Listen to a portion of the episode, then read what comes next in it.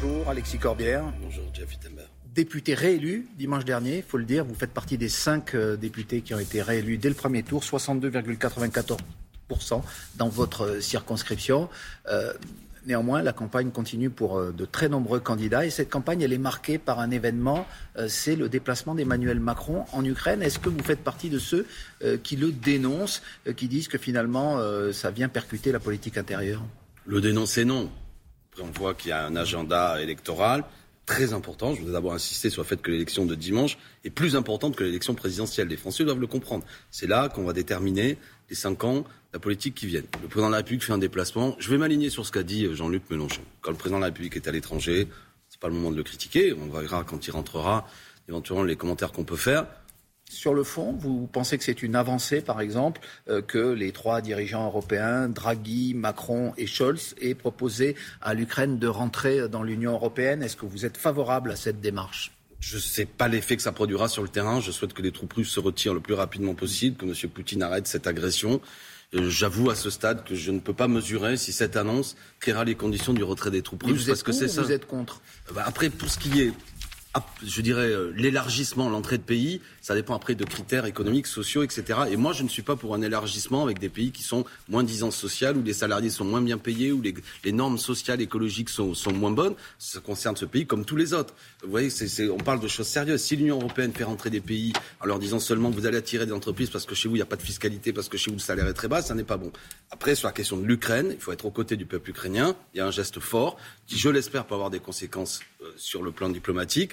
Et après, il y a la politique intérieure. Pour l'instant, je reste aligné là-dessus. Mais la politique intérieure, est-ce qu'encore une fois, vous pensez qu'il y a eu un, problème de date que le, président Macron aurait dû attendre? À ce stade, je fais hmm. no comment. L'élection de dimanche, si vous ne voulez pas de la politique d'Emmanuel Macron intérieure, hein, eh bien, c'est avec le bulletin de vote. Et je ne profite pas de ce déplacement. Chacun aura compris que me pose des petites questions, que Emmanuel Macron est un homme très intelligent. Le faire là, évidemment, ça a des conséquences. On Quelle ne parle que de ça. Vous, vous posez Pardon? Quelle petite question bah, Justement, le fait que, vous voyez, je suis un opposant à Emmanuel Macron, c'est le dernier jour de campagne, on passe notre temps à commenter les images d'Emmanuel Macron. Non, mais je vous en veux pas, c'est fait pour ça. C'est fait pour. Vous savez, c'est un. Euh, comment on appelle ça? Il y, a, des petits miroirs euh, qu'on hmm. met euh, parfois pour faire fuir un peu les moineaux ou attirer les chats. Enfin, il y a un côté peau, voilà. Plutôt, c'est plutôt l'inverse. On, fait venir les gens, on ne commente que Macron. d'Emmanuel Macron, on va parler aussi de Jean-Luc Mélenchon sur cette question. Moi, je veux parler des problèmes des gens Est-ce qu'on augmente les salaires Est-ce qu'on est met la retraite à 60 ans Est-ce qu'on bloque les prix des les produits prix qui, sont, qui augmentent notamment parce qu'aujourd'hui, il y a une crise internationale qui fait monter les cours des matières premières. Donc je vous coupe, par exemple, ça, c'est pas vrai. Les, la principale explication aujourd'hui de l'inflation, c'est un effet spéculatif. Ça, ce n'est pas exact mais de considérer la guerre à ce stade, c'est un effet spéculatif. Ben, on verra, mais quoi qu'il en soit, c'est pas le blé euh, actuellement qui est vendu euh, par l'Ukraine qui crée les conditions de l'augmentation des pâtes de 15 voire même à 40 depuis le mois de septembre. Euh, c'est pas, il n'y a pas une pénurie de pétrole aujourd'hui. Vous voulez dire qu'il y a des spéculateurs, des évidemment, gens qui je le dis, je l'affirme, je le répète, et que nous, nous devons, comme puissance publique, empêcher que les citoyens se retrouvent pris en otage et en plus en leur disant c'est la faute à la guerre. Bah c'est pas la faute à la guerre. Si Total fait des profits jamais vus, si actuellement toute une série d'intermédiaires spéculent sur les choses, ça c'est à nous d'empêcher ça. Sur cette question quand même de la guerre en Ukraine Est-ce que vous êtes parfaitement au clair? Est-ce qu'il est faux de dire encore aujourd'hui que Jean-Luc Mélenchon eh s'est trompé dans son diagnostic lorsqu'il a pensé que euh, la Russie était l'agressée et, l'Ukraine, et l'OTAN en tout cas, J'ai vu je vais aller à l'essentiel. J'ai vu M. Bérou, c'était sur votre antenne hier soir. Osez dire osez dire, mais vraiment, M. Bérou est un homme intelligent, mais ça, c'est des arguments vulgaires, que nous serons en quelque sorte euh, complaisant ou pas clair, alors que Jean-Luc Mélenchon a condamné dès le départ. Il a été clair dès le départ lorsqu'il disait que, que la Russie était agressée. Monsieur non, c'est pas ça. Ce que nous disions, c'était ce que disaient les services de renseignement français, que la guerre n'allait pas avoir lieu, que M.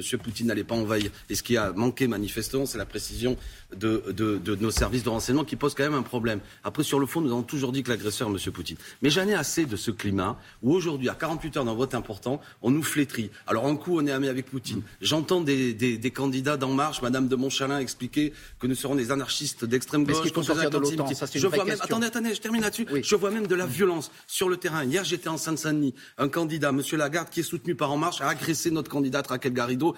Pas lui directement, mais des gens. Garrido que vous connaissez voilà, bien, mais, des gens qui manifestement sont excités par ces militants.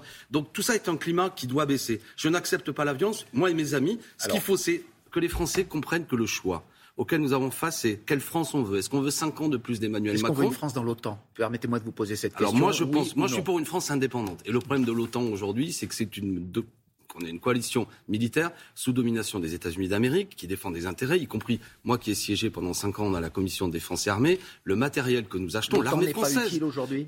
écoutez, le matériel que nous achetons doit être compatible avec du matériel américain, ce qui profite parfois à l'industrie militaire américaine. Donc c'est plus compliqué que ça.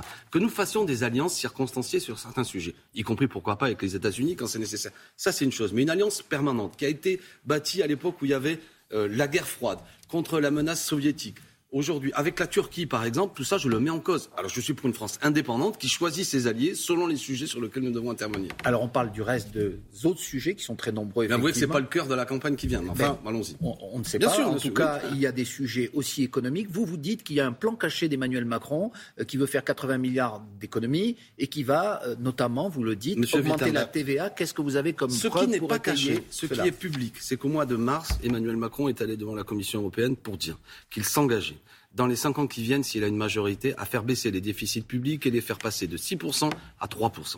Ça veut dire que sur cinq ans, voilà, ça veut dire 80 milliards d'euros d'économie. D'accord? Donc que va-t-il faire? 80 milliards d'euros d'économie, ça peut sembler un chiffre abstrait pour beaucoup de gens, c'est l'addition du ministère de l'Éducation nationale et du ministère de l'Intérieur. C'est significatif. Alors, soit M. Macron se met en place, va mettre en place une purge vis-à-vis -vis de nos services publics, on verra. Soit nous, ce que nous disons, dans le cadre d'une réflexion dialectique, j'ai envie de dire. Qu'allez-vous faire? Et nous avons dit, puisqu'il y a dix mois, nous avons entendu le porte-parole des députés En Marche dire que peut-être il y aurait une proposition de TVA sociale, d'augmenter la TVA. Mais là, euh, Bruno Le Maire vous a répondu, l'augmentation de la TVA, elle ne se fera pas.